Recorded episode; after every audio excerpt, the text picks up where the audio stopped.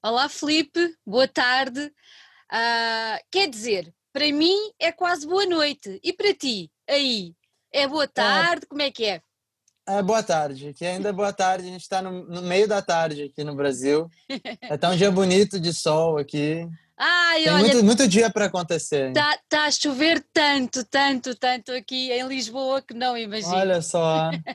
pois é, para quem nos ouve, o, o Filipe está em São Paulo e, e está aqui para ter uma conversa connosco sobre um motivo muito bonito, que é um, um novo disco que, que acabou de lançar, mas entretanto, nós como apanhámos o Filipe aqui ao pé de nós, salvo seja, não é? Que ele está do lado lá do Atlântico, queremos perceber um bocadinho mais do que é que se passa e do que é que se passou na tua vida até chegarmos aqui.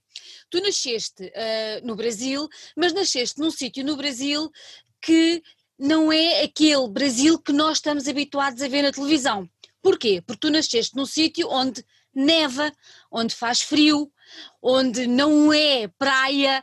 Uh, tu nasceste em Porto Alegre, que nunca estive, mas pelas imagens que nos chegam de lá, é uma cidade muito bonita e é uma zona muito bonita. Uh, o, que, o que é que o facto de teres nascido numa parte do Brasil que não é aquele Brasil que toda a gente identifica de chapa, uh, influenciou a tua, a tua vida e a tua maneira de ser?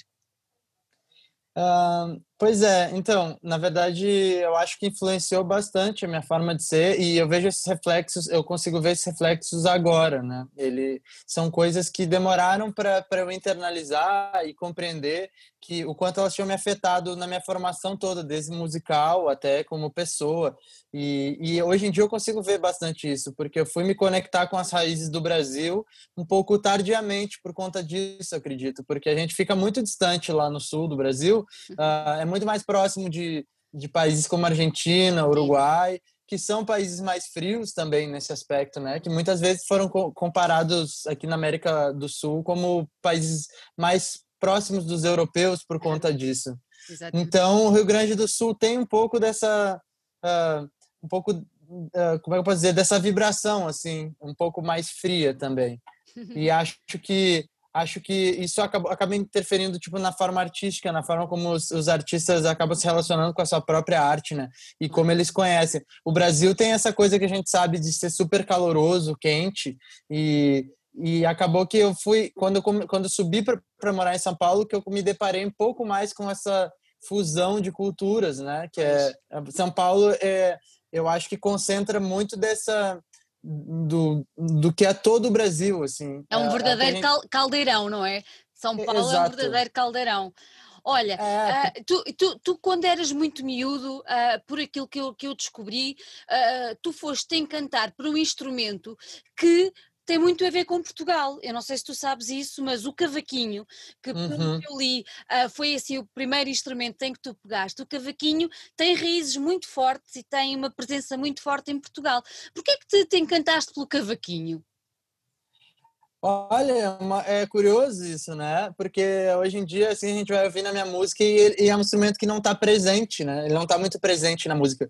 Mas foi, foi, a, foi a primeira coisa que me chamou a atenção, acho que porque ele era... Ele, ele é um instrumento diferente, né? Ele é um instrumento que não é tão usual também. A gente não, por mais que esteja no Brasil, e o cavaquinho é uma coisa que é popular, porque ele está dentro do samba uh, eu acho que traz um elemento dele de destaque que é diferente do violão. O violão é aquela coisa que todo, todo o menino novo, jovem lá, o menino começa a pegar o violão, é o primeiro instrumento com que ele tem familiaridade mais o violão. E aí eu não me interessava pelo diferente, assim, né? Era o cavaquinho, ele era menorzinho, ele era, era mais difícil de tocar, mas como eu era é, eu era muito jovem, então meus dedos também eram menores e eles eles pareciam se encaixar melhor ali. Mas tu, tu sabe que tinha, foi um tinha, instrumento tinha, bem difícil tinhas, de aprender. Tinhas 13 anos, não é? 13 anos. 13 é. anos, pois. E, e, foi difícil. Foi difícil. Foi bem difícil, porque. Mas foi bom, porque depois que eu aprendi ele, foi muito fácil de passar para os próximos, né? Eu acho que é, é mais difícil, talvez, aprender primeiro um, um, tocar violão ou, ou, guitarra elétrica e depois passar para o cavaquinho é mais pois. difícil, eu acho. Já tens é mais os fácil vícios. a transição de ter aprendido.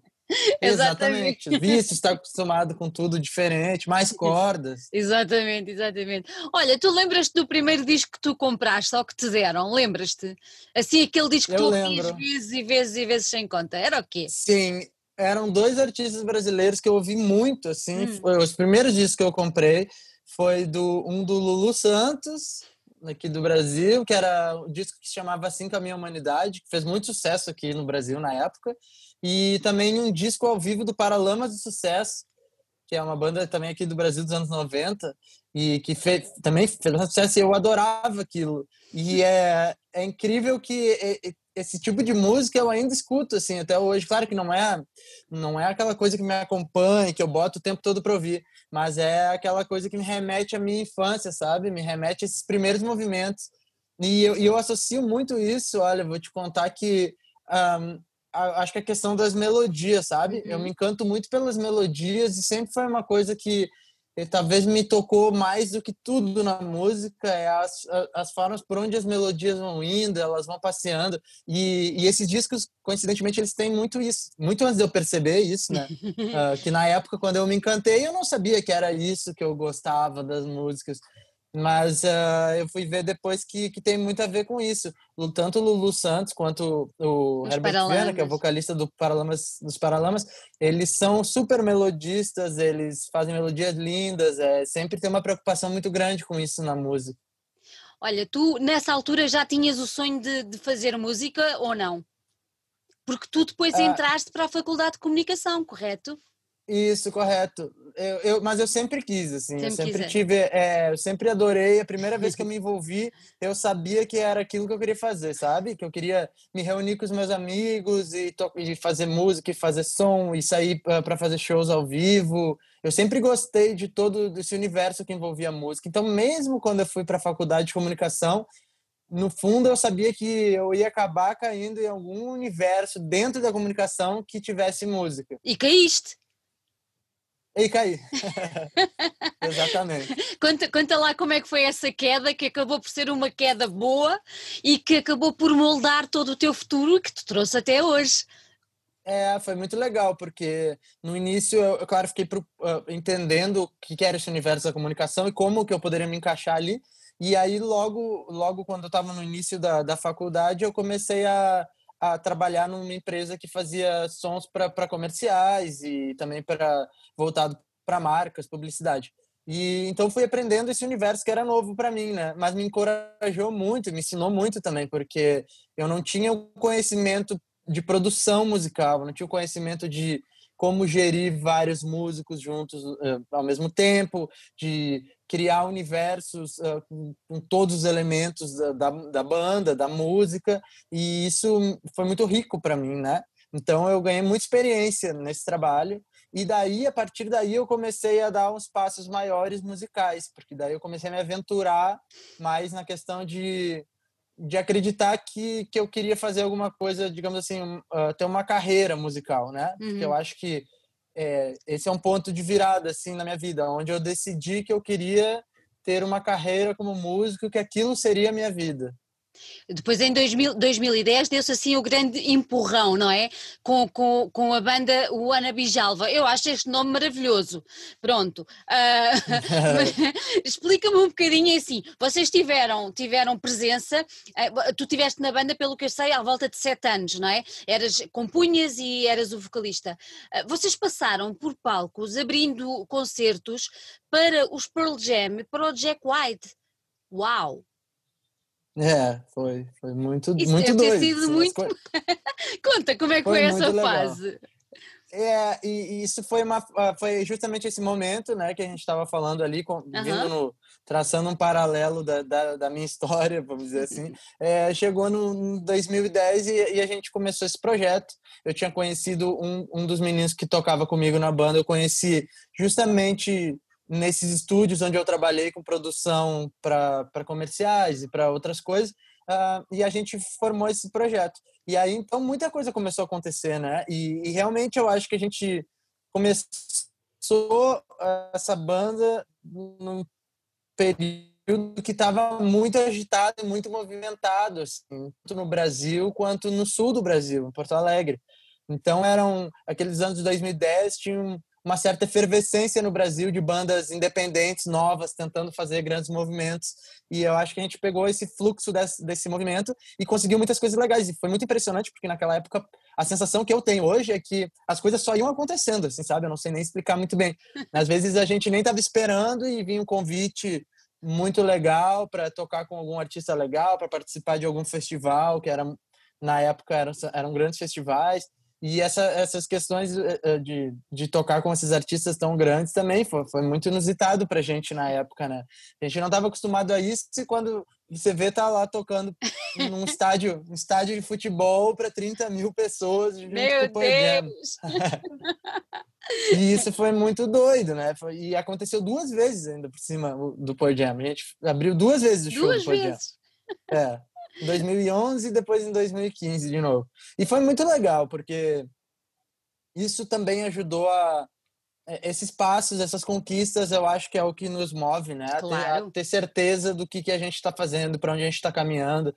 É, às vezes a gente passa tanto tempo trabalhando, trabalhando, trabalhando, e a gente sabe que a vida de quem trabalha com cultura, arte, não, normalmente não é muito fácil.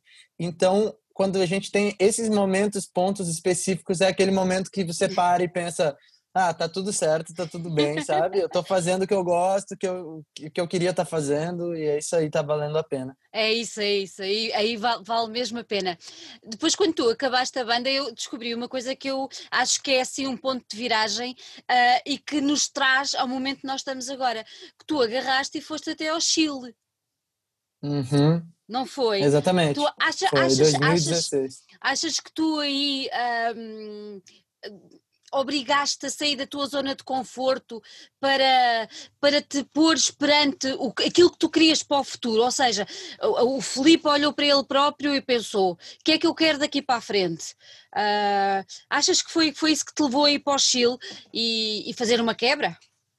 Acho que sim. Acho que é, essa ida até o Chile ela fez parte de um movimento interno grande que estava acontecendo já em mim, né? Uhum. Eu, eu, eu considero muito que 2016 foi esse ano bem importante porque foi quando eu decidi que eu queria dar novos passos na minha trajetória, que eu queria investir em alguma coisa que fosse muito, uh, digamos assim, um projeto de vida mesmo, porque por mais que eu tivesse a banda e sim, aquilo me movimentou por vários anos, uh, eu tinha uma, uma, vontade interna de expressar outras coisas, outras outras facetas, outras ideias, mostrar novas coisas, assim, sabe? Que que às vezes num projeto coletivo fica um pouco mais complicado, porque você está dividindo muitas ideias com outras pessoas, né? Às vezes você não consegue mostrar exatamente coisas que você gostaria e tal.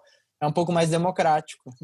e aí chegou em 2016 e eu estava numa grande crise existencial da vida então eu estava confrontando essa situação de não querer mais trabalhar com a produção de comerciais e, e, largar isso de vez e ficar só trabalhando com música. Eu estava acabando um relacionamento que também normalmente isso mexe bastante com a gente, né, na nossa vida. E estava com essa com essa ideia de de me aventurar em novos caminhos musicais. Então tudo isso convergiu com com eu sair da minha zona de conforto. E tu vê só que isso foi justamente a época em que eu saí de Porto Alegre e me mudei para São Paulo. E nesse meio do caminho eu fui para o Chile e fiz essa viagem onde foi muito especial para mim, porque é, ela é, era um momento meu é, bem íntimo, onde eu estava tendo clareza de todas essas, essas circunstâncias. Essa situação. Uhum. Ô Felipe, e por que escolheste o Chile? Foi um acaso, na verdade. Eu, eu, eu, já, eu já ia para lá, eu, eu, na verdade, eu fui com a minha mãe e, fomos nós dois, era aniversário dela, se não me engano. É. E aí ela, e então eh, nós fomos os dois e, e escolhemos uma região, mas eu não sabia exatamente uh, o que, que tinha nessa região, né? Uhum. A gente viu por, sabia por cima, assim, sabia mais ou menos. E daí quando chegou lá foi incrível, assim, porque era um lugar muito mágico e muito bonito, sabe?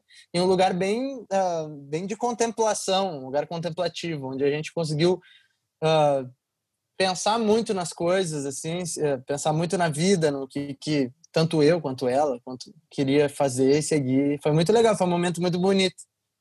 Que maravilha, que maravilha. Olha, e o mais engraçado é que no meio dessa, dessa contemplação e dessa beleza, tu encontraste a ti próprio e encontraste o nome que viria a ser para o teu projeto. Não é verdade? Essa história é tão é, bonita, conta, conta lá, é tão bonita essa história. Tá, é, então nós estávamos no Chile e aí quando teve um dia que nós saímos, estava tava a gente estava chegando numa cidadezinha pequenininha e chamava é, um pueblo que eles chamam lá, né? Pueblo. E aí é, ele se eu perguntei como se chamava para o motorista e ele disse que, que o nome daquele lugar era San Vicente de Taguatágua. E aí eu achei incrível aquele nome, me chamou a atenção já de, de, de cara, assim, qual que, que era aquele nome. E eu perguntei e ele disse que existia um lago que chamava Taguatágua e que esse nome era um nome indígena dado pelos um dos primeiros povos sul-americanos que chegou no Chile lá, o primeiro povo indígena que apareceu lá, aqui na América do Sul. E aí eu achei muito impressionante, eu achei lindo. E o Lago Taguatágua é lindo, né? É um lago muito bonito e a região toda é muito bonita também. E como aquilo tava, uh, já estava muito forte, significativo para mim uhum. aquele ano todo, eu quis trazer. Eu, me apaixonei pelo nome, pelo lugar, por, por, tudo, e daí eu quis trazer um pouco daquilo comigo, sabe? E acho que foi bem legal, porque no fim das contas acabou, uh, acabou se tornando quase um, uma extensão do, da, de mim, assim, nesse projeto, da, da minha personalidade, assim. Então, às vezes, as pessoas até me chamam de Tágua, Tágua, Tágua. É, eu acho, eu acho engraçado isso. isso é ótimo, é muito giro. Não, eu achei, é. achei, achei maravilhoso a, a história de, do, do nome, achei, achei lindíssimo. E fui procurar imagens e realmente é, é muito bonito, muito bonito. É bonito, né? É. Tu, quando voltaste, voltaste logo para São Paulo ou ainda estiveste em Porto Alegre?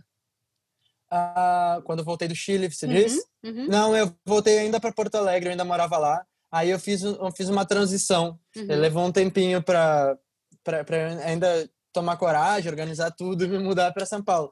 Uh, mas aí isso aconteceu no início de 2017.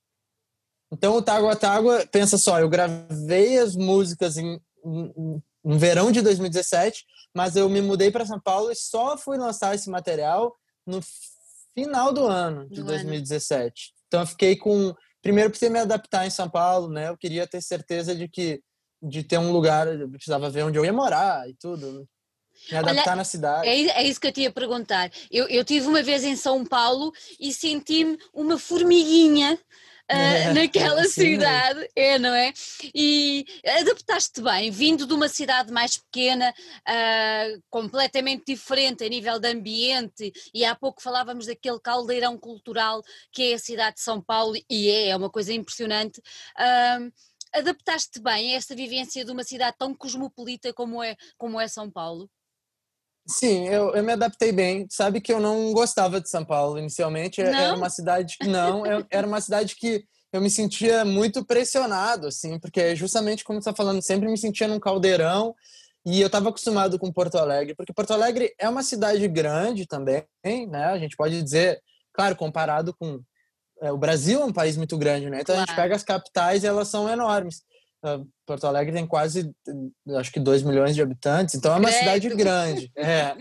Só que São Paulo tem 18, né? Uma coisa de louco. E aí o que acontece é que Porto Alegre tem o rio, Porto Alegre tem o rio Guaíba, tem o pôr do sol. Ele tem a cidade parece um pouco mais ampla, né? Ela tem uh, você consegue ver limitações na cidade, e isso dá uma sensação um pouco mais de aconchego. E em São Paulo, não. São Paulo você não vê fim na cidade, não. ela nunca tem fim. E isso me, sempre me sentiu um pouco, uh, um pouco pressionado, assim, em São Paulo. Quando eu vinha, porque eu vim muito tocar com Ana Bijalva, eu, eu vinha muito frequente para São Paulo, para fazer shows e me apresentar. Uh, mas eu sempre to... fazia os shows e logo queria ir embora, embora. e voltar para Porto Alegre. É. E, e, e dessa vez, quando eu me mudei para cá, eu comecei a, ver, a, viver a cidade, né? E aí eu vi ela com outros olhos. E, e comecei a, a, gostar muito do, do, estilo de vida da cidade. Comecei a me adaptar, claro. Uh, também, quando você conhece melhor os lugares que você frequenta, tudo vai ficando mais fácil, né? Uh, e mais amigável também, mais confortável. Claro. E aí, hoje eu adoro a cidade, eu adoro São Paulo. Eu acho que eu não moraria em outra, em outra cidade aqui no Brasil nesse momento. Nesse Porque eu tô, é, me acostumei com esse fervo e com esse turbilhão de coisas acontecendo ao mesmo tempo, sabe? Olha, diz-me uma coisa, Filipe, agora falaste nesse turbilhão e realmente uh, São Paulo é mesmo isso, é o caldeirão cultural, é o turbilhão de atividade. Uh, como, como, é que a cidade, agora uma curiosidade grande de quem está do lado de cá do oceano e só percebe o que se passa aí através do que nos chega pelas notícias, pelos telejornais, como é que vocês aí estão a viver numa cidade tão grande como essa, estão a viver esta situação de pandemia, de confinamento, de crise, como, como é que está a ser na cidade? Cidade esta, esta situação toda? É, é, eu acho que São Paulo ainda foi uma das melhores cidades a lidar com isso no Brasil, né? Ela é, é uma cidade que, uh, proporcionalmente ao número de habitantes e ao tamanho da cidade, ela tem organização, ela é proporcionalmente organizada. Então, é uma cidade que, com certeza, tem, é uma cidade mais rica do país, então ela acaba tendo um, um uh, ela acaba tendo uma estrutura melhor, eu acho que e, e, lidou melhor com essa questão da pandemia, sabe? Eu acho que o governo brasileiro lidou muito mal, uhum. tal, tal qual está sendo noticiado por todos os cantos que, que o governo do Brasil lidou muito mal com a pandemia, uh, muitas vezes negando uh, recomendações dos órgãos todos de saúde, mas São Paulo foi um estado que, que bateu o pé e, e e confrontou um pouco o governo em relação a isso e, e conseguiu trazer medidas eh, próprias para o próprio estado. Então, apesar de ter sido o estado que mais teve mortes, infelizmente, mais contaminados por conta da quantidade de pessoas, pessoas que tem, é, um, é, é um estado que conseguiu uh, gerenciar melhor isso. Conseguiu. Uh, fez, fez várias medidas. Uh, uhum para tentar melhorar isso, né? Assim, mudou, uh, por exemplo, feriados de lugares, tentou fazer algumas medidas sanitárias e acho que conseguiu, porque uhum. agora, graças a Deus, a gente está com uma, uma taxa bem, bem menor agora, de, de, tanto de contágio quanto de morte, né? Olha, Mas, eu... claro, não, não tem sido fácil, né? claro. né? Porque eu acho que não está sendo fácil em lugar Nada. nenhum. Olha, era isso que eu tinha a dizer. Nós cá em Portugal uh, estamos com a maior parte dos concertos e dos eventos culturais uh, tiveram parados mesmo e agora começa-se a fazer alguma coisa, mas muito pouco. Um, como é que é aí? Tu conseguiste continuar a dar concertos? Uh, conseguiste uh, ter as tuas datas e, e concretizá-las? Como é que foi? É, não, aqui infelizmente a gente não teve essa mesma organização, então é, eu sempre falo isso até, o Brasil, desde que entrou na pandemia, ele não teve a primeira onda, e aí depois tá a gente teve um respiro, é, a gente ficou igual o tempo inteiro durante a pandemia, então o que aconteceu foi, é claro, tendo flexibilidade ao longo da pandemia, ela começou muito restrita e a gente foi flexibilizando coisas aqui, mas os concertos não voltaram e a gente não tem nem previsão ainda de não quando tem. eles vão voltar, é... Uh, e, e, então isso foi um problema grande, assim, né? Uhum. Porque a gente ficou, imagina, toda a classe artística ficou completamente sem recursos e sem ter, uh, sem ter opções. Sim. Mas de toda forma, uh, eu, eu acho assim, eu principalmente falando de mim, assim, do meu projeto, é, a gente ia lançar o disco. Nosso plano era lançar esse disco do Intermetade em abril de 2020. Mesmo em cima. Exatamente. E aí eu já tinha 10 shows marcados, é. sabe? Por, por todo o país. É. E a gente teve que cancelar tudo e tal. Mas agora a gente está esperando que, que 2021 seja diferente, né? Que a gente possa, possa sair para tocar, para se apresentar e, e principalmente apresentar o, esse álbum para as pessoas, né? Porque é, é triste um artista lançar um álbum, planejar e não e poder e não poder trocar partilhar. com as pessoas ao vivo. Uhum. Uhum, uhum. Olha, antes, antes de sabermos um bocadinho mais sobre o álbum, eu descobri que tu tocaste com uma banda que eu gosto muito. Tu foste abrir já como Tagua Tagua para, para os The Growlers, certo? Isso! Isso! É muito legal. Eles são ótimos, eu adoro, já vi várias vezes ao vivo, eles são fantásticos. Como é que foi essa experiência? Foi giro? Tu, tu tocaste com eles aí no Brasil ou foi nos Estados Unidos? Tu depois acabaste também já por apresentar o Tagu Tagu nos Estados Unidos, certo? Isso, é, na verdade esses shows com, com The Growlers aconteceram nos Estados Unidos Lá. já. É, a gente foi, foi se apresentar em Nova York num festival lá brasileiro que chama Brasil Summer Fest, que é um uhum. festival que acontece durante o verão em Nova York. E aí nós fomos convidados para participar e, e, e, acabou que que uma turnê se montou, né? Uma, a gente conseguiu montar uma turnê com algumas cinco, seis datas Uau. e dentre essas datas tinham dois shows com uh, fazendo, abrindo para os The Growlers. E foi muito legal, porque eles têm um público bem consolidado lá nos Estados Unidos. E é uma então, festa. É, bem... é uma festa, as pessoas são são super animadas, o público é extremamente receptivo. Então, para nós foi uma surpresa, né? Porque a gente não sabia o que esperar, sendo uma banda brasileira, claro. uh, ali para tocar antes deles, se apresentar. Ah, fica sempre aquele, aquela coisa, né? Será que eles vão ser receptivos? Será que eles vão gostar de uma banda brasileira? Foi incrível, as pessoas adoraram, elas vinham falar, gritavam no show e, e vários gritavam Brasil, Brasil, Brasil, era uma loucura. que máximo, que máximo. Foi muito legal, foi muito legal, uma experiência incrível. Incrível. Olha, tu lanças agora, eu tenho que ver aqui que é para não baralhar com, com, com os nomes, porque tu tens uma coisa também muito engraçada, que é, eu olhando para os três trabalhos que tu já lançaste, como Tagua Tagua, um, qualquer um dos nomes dá assim para, para uma pessoa pensar muita coisa. Então eu vou só explicar. Tu em 2017 lançaste o Trombamento Inevitável, que eu acho o máximo. Pronto. Uhum. Lembremos, tu tinhas vindo do Chile, tinhas estado em Porto Alegre e estavas a vir para São Paulo, ok?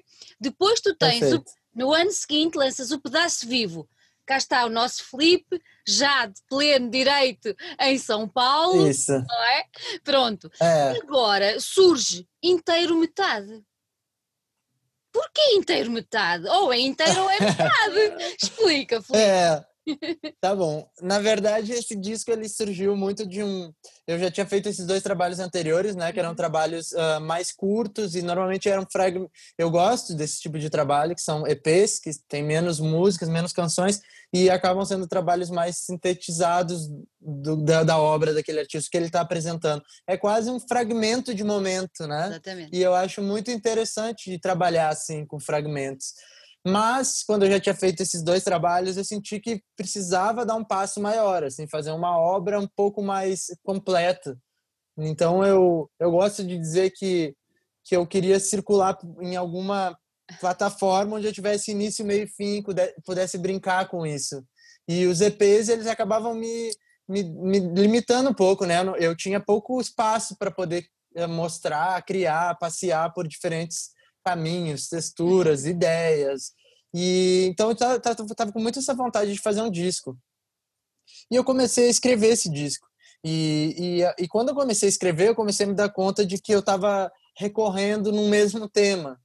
E, e esse tema estava muito na minha cabeça, que era sobre essa questão de ressignificação das relações, dos relacionamentos e como como conseguir né conciliar de, de, de, continuar com uma pessoa que é muito importante na tua vida a partir do momento que ela hum, que muda o status dela dentro do, do seu relacionamento. Então uh, isso para mim começou a, me, a, mexer muito comigo assim. Eu tinha passado uh, não fazia tanto tempo assim por uma, uma situação parecida. Então aquilo foi vindo muito natural para mim. Quando vi, eu tava todas as músicas, eu tava falando sobre isso, eu tava pensando e foi fazendo como se fosse um quebra-cabeça. Ele foi se encaixando as peças. Quando eu vi, nossa, fiz um disco falando sobre isso. e, e, aí, quando eu vi que eu fiz o disco falando sobre isso, eu pensei muito que ele, que esse processo era isso, né? Era como eu me sentia, eu me sentia inteiro e me sentia metade, porque é, parecia que sempre tinha uma pecinha, um pedacinho faltando, mas ao mesmo tempo era o que eu queria estar tá fazendo, era como eu queria estar, tá, era o que eu tinha procurado, estar tá nesse novo momento e estar tá, e tá descobrindo coisas e, e, e, com essa euforia de, de coisas novas e de conhecendo pessoas e ao mesmo tempo aquele sentimento de saudade às vezes, uma solidão. Então era esse lugar que ficava no meio do caminho, sabe? E aí acabou que não teve como fugir do disco se chamar inteiro metade. Olha, sonoramente, a nível sonoro, quais são as referências que tu consegues identificar neste teu disco? Oh, eu escuto muita coisa diferente, né? Então, é, eu acho que isso se percebe no disco, assim, para pessoa que conhece pouco, vai ouvir uma primeira vez, é, dá para notar que tem um universo ali, né? De, de, de coisas e de ideias e de texturas, de, até de estilos sonoros, uhum. né? Porque é um disco que aquele passeia entre o soul, que é uma coisa que eu adoro, escuto muito muito, muito, muito, que é o soul dos anos 70 ali, os clássicos anos 60, 70, Marvin Gaye, uh, escuto muito também All Green, da Shuggy Otis, todos esses clássicos do, dos anos 60, 70. Tim Maia também, para falar do Brasil, né? Tim Maia, Adoro toda, a gente, toda a gente adora cá em Portugal. É, ele é maravilhoso. E principalmente eu gosto muito dessa época, porque o Tim Maia fez muito sucesso nos anos 80 também no Brasil, né? Mas eu gosto muito da fase dele dos anos 70, porque eu gosto da sonoridade, as coisas soavam um pouco diferente, assim, é, pareciam mais rústicas, né? Acho que até pelo tipo de gravação da época tudo era mais rústico e daí isso aparecia na música.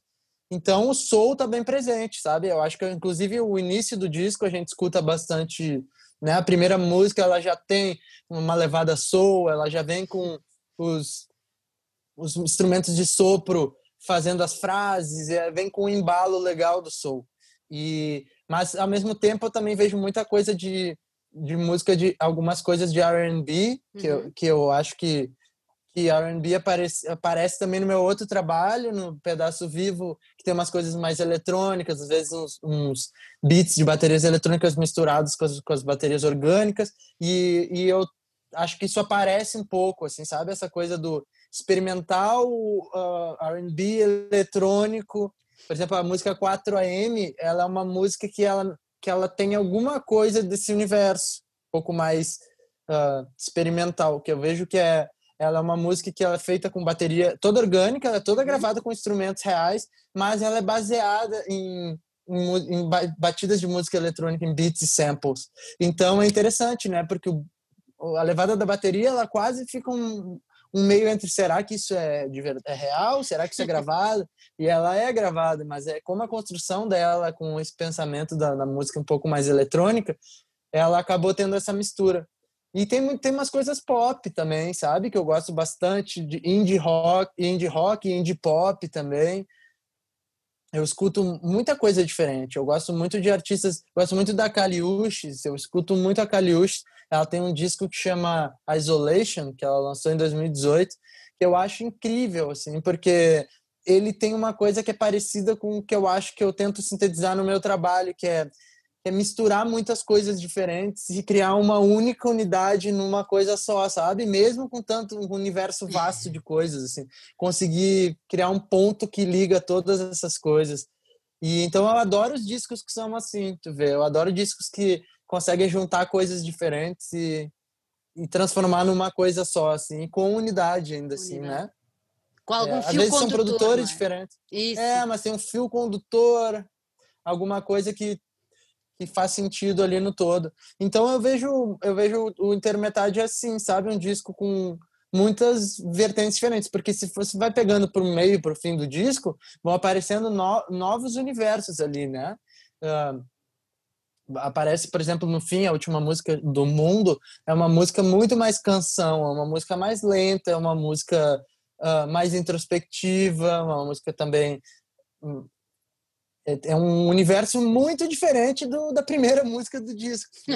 era, era, era isso mesmo que eu tinha a dizer, porque tu dizes, tu referes que em relação ao mesmo lugar é o início do processo, não é?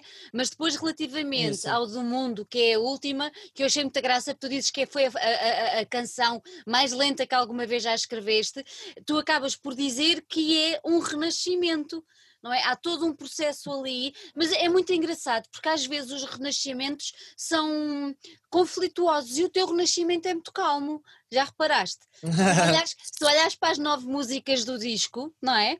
E agora ainda encontrar é. aquilo que tu falas, o início do processo é um bocado tumultuoso, não é? Da ideia que tu estás à procura de alguma coisa e depois vais procurando, vais caminhando, vais passando aquelas fases, aquela estrada uhum, e chegas e já com uma uhum. calma e com uma paz e foi assim que eu interpretei, não, sou, estou, não sei se ah, estou mas... Não, eu adorei essa interpretação.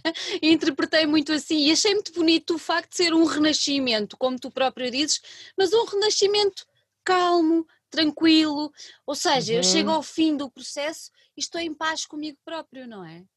Sim, perfeito. Eu acho que tem muito disso, né? Eu acho que todo, ah, de certa forma, todo todo fim de um ciclo, ele é uma porta para o início de outro. Então, é, são, é uma, é, são, são linhas paralelas, né? Elas caminham quase que juntas, assim.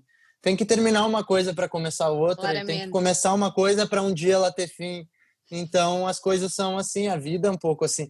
E, e, esse processo foi um pouco assim. E eu acho engraçado também essa coisa de a última música ela ser essa coisa mais tranquila e talvez a música mais lenta que eu já que eu já lancei, porque porque eu nunca tinha encontrado ainda nesse projeto um espaço para uma canção como aquela, sabe? Então, também é uma coisa, é o fim de uma, o início de um ciclo também, Exato. talvez. é uma porta que se abriu ali para eu conseguir colocar alguma canção, talvez com mais profundidade, alguma coisa assim. Porque tu sabe que uh, eu, eu adoro, tem várias canções lentas também, tá? Eu gosto muito de pegar e compor no violão. Eu tenho, assim, umas canções que são pequenas canções que eu chamo de mini músicas. porque elas são às vezes canções de um minuto e meio, dois minutos, elas são curtas, mas elas são bem eh, íntimas, isso tocadas só no violão e na voz. E quem, quem me acompanha normalmente, assim, no, uh, na, nas redes sociais, no Instagram, coisa assim, vê que no, às vezes eu, eu toco trechos dessas canções por aí. Mas eu nunca tinha, eu nunca tinha conseguido traduzir isso dentro do Tágua Tágua, sabe? Como que isso entra dentro desse universo aqui, uh, que é um universo que foi ficando vasto, assim, né? Rico, ele tem, uh, às vezes ele tem instrumentação de cordas, quarteto de cordas umas músicas, ele tem uh, naipe de sopros nas outras, ele tem uma banda grande, e eu ficava pensando como que, como que isso vai fazer sentido, né? E aí, então, uh, um material como Intermetade, que é um álbum maior, onde eu tive mais chance de, de ousar e, e brincar com esses universos, eu consegui encaixar uma música dessas, né? E também, como tu falou, ela fez todo sentido nessa linha narrativa uhum. desse processo todo, assim, de ressignificação, né? E de se entender. É, é, é, é aquela coisa, eu, eu gosto muito de eu adoro, eu adoro, quando eu cantei isso, eu sabia que essa ia ser a última música do disco, porque eu cantava aquela frase final, né? Que agora eu sou, que agora eu sou do mundo, agora eu sou do mundo, agora eu sou o mundo. Então era isso, eu precisava fechar assim o disco, sabe, com essas frases assim. Muito bonito. E era isso, agora tudo começou, e agora é um tudo mundo começou. novo, é um mundo cheio de possibilidades. É. Completamente. Olha, e diz-me uma coisa, quem é que fez aquela capa tão bonita, tão colorida, tão apelativa? Quem foi, quem foi o criador daquela, daquela pequenina obra? É, aquela obra uh, foi o João Lauro Fonte que fez. Ele é um amigo meu pessoal, é, ele é de Porto Alegre também, e eu conheci ele de lá já. Ele é um super uh, designer e artista visual e, e, foi muito foi muito legal esse processo da capa, porque eu mostrei para ele o disco, falei que quando eu tava ouvindo o disco pronto já, eu pensei, tem que ser ele a fazer, tenho certeza que eu quero que seja ele. Eu sabia que ele ia entender muito bem as minhas ideias, assim, a gente pensa de uma forma bem parecida, isso é muito legal. Ele pensando visualmente uhum. e eu musicalmente, mas a gente pensa muito parecido. E aí quando eu mostrei o álbum para ele, ele me ligou de volta e falou: "Meu Deus, que que loucura tu me mandar esse disco agora, porque eu tô numa fase muito parecida com o que tá dizendo no disco, eu passei por isso faz muito pouco tempo, faz todo sentido, eu quero muito fazer esse trabalho". Então já foi legal já nesse início de processo já foi uma coisa legal porque já, rolo, já aconteceu uma conexão ali Exatamente. na hora. E ele demorou um pouco para desenvolver a arte e aconteceu da gente viajar e se encontrar novamente no final de ano.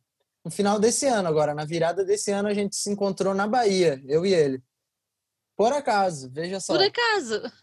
Por acaso. Na Bahia, qual é a chance disso acontecer, né? E aí a gente se encontrou e passou uns dois dias juntos lá. E, e, ele não tinha me mostrado ainda nada, ele não tinha começado a arte. E, então eu tive chance de conversar bastante com ele sobre esse trabalho. E lá a gente debateu muito sobre o disco, sobre o que, que as canções significavam para mim, sobre o que, que cada canção era. E depois daquilo, bom, ele entendeu tudo. Quando ele me mostrou, eu, ele me mostrou a arte, eu olhei e falei, meu Deus do céu, entendeu tudo, né? Porque era exatamente isso. Ele, ele conseguiu traduzir ali muito a linguagem do que do que eu do que eu traduzi nas músicas. É, eu usei muita quantidade de tudo que eu te contei agora uhum. um pouquinho atrás, sobre a quantidade de ritmos, texturas, camadas. Pois, tudo isso ele tá traduziu na arte. É. Então ele foi botando, ele misturou coisas antigas, um pouco mais é, retrôs, né? Uhum. Mostrando coisas, linguagens antigas com linguagens mais futuristas. E ele conseguiu fazer essa mistura com muita habilidade, né? Porque não é fácil, às vezes, misturar tanta coisa e conseguir achar uma, uma digamos assim uma sintonia entre tudo é. e ele conseguiu fazer muito bem e eu achei muito lindo assim o resultado final é. eu sempre digo para ele esse disco aqui esse resultado desse disco físico é nosso assim é uma obra em conjunta porque o que ele conseguiu trazer para a música visualmente é, é, é incrível né eu acho muito legal de pegar o disco olhar visualmente para ele e como a sensação das músicas muda para as pessoas olhando aquela arte. É isso, é isso. Imagina é Se, se, a gente, se essa capa fosse toda preta, por exemplo. Não, não tinha nada a ver. não tinha nada a ver, né? não, então, não tinha. Ele, ele trouxe essa ele trouxe esse universo vasto assim né que, que ajudou muito pro disco assim então eu fiquei muito feliz assim eu, eu sou muito sou muito grato a ele por ter se dedicado tanto assim, uhum. fazer um trabalho tão bonito. Uhum.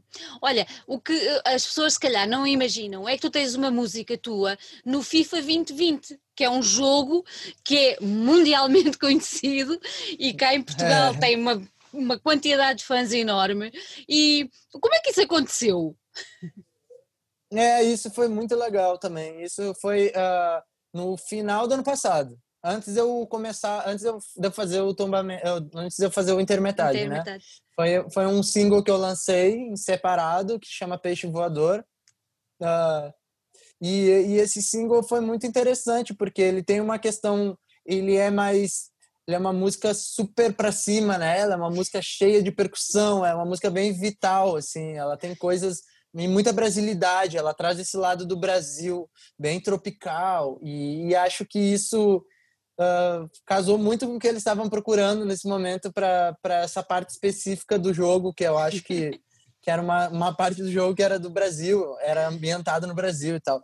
Então foi muito legal, assim, eu tenho eu, eu trabalho com tenho um, manager, né, que trabalha uhum. comigo e ele ele não mora no Brasil, ele mora na Austrália.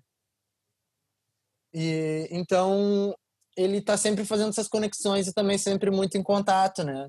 E aí ele foi um dos responsáveis por, por essa ponte toda deles quererem a música e daí depois de toda a negociação da música sair no jogo.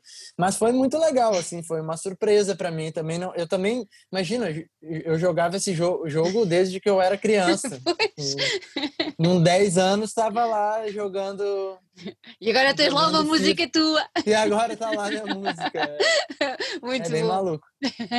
Olha, antes de irmos embora, eu queria te fazer uma última pergunta. Tu neste momento estás a divulgar este teu trabalho. Uh, nós agora, tu estás em São Paulo, Brasil, eu estou em Lisboa, Portugal, mas tu estás a, a, a fazer um outro, outro, outro, outro, outra parte que acaba por ser um triângulo, que tu estás também a, a divulgar o disco nos Estados Unidos. Isso. Tudo, é. tudo ao mesmo gente... tempo.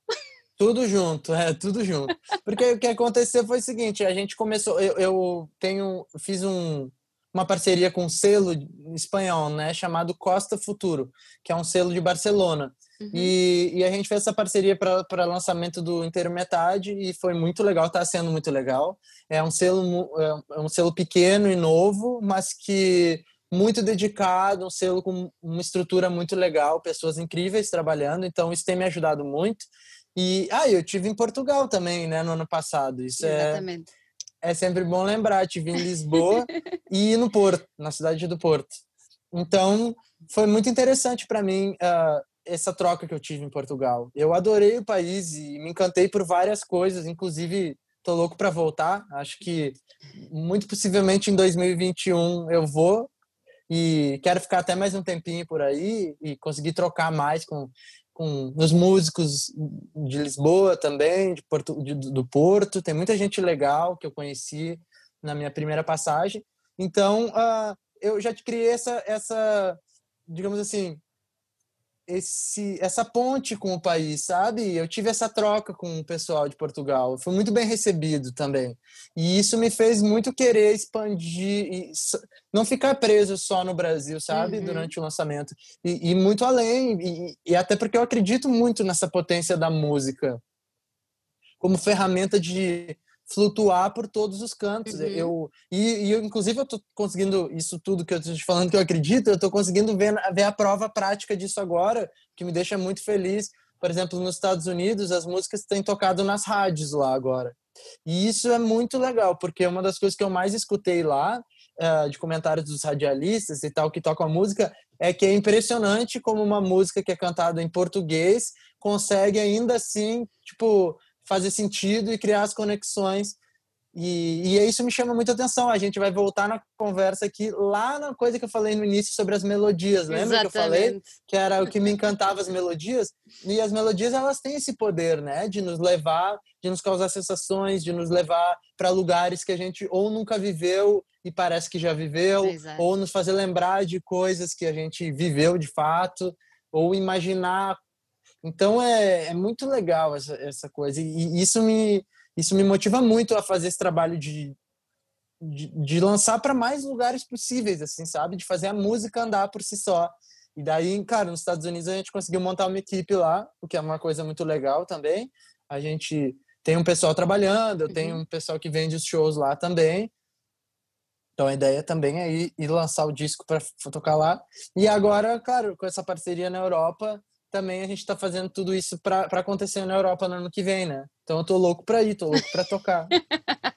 Estamos desejosos que acabe assim esta loucura toda, que é para, para nos encontrarmos todos e para vos receber cá também, que será um gosto. Olha, Filipe, gostei muito de estar aqui à conversa contigo. Uh, Desejo-te desejo-te o maior sucesso, que corra tudo bem aí. Uh, precisamos todos que isto corra bem no mundo inteiro para, é, ver, se, para ver se voltamos à nossa, à nossa vida o mais normal possível. E parabéns pelo trabalho, está muito bonito. E olha, esperamos ver-te cá por Lisboa para, para podermos ir eh, ouvir-te ao vivo. Tá bom, muito obrigado, obrigado por me receber também, Sandra, eu adorei. É um gosto. Muito boa a conversa. uh, espero que a gente se veja em breve, sim. Vai acontecer. Vamos Vai ter acontecer. pensamento positivo. Isso mesmo. Um grande beijinho. um beijo para você também. Tchau, tchau. Tchau.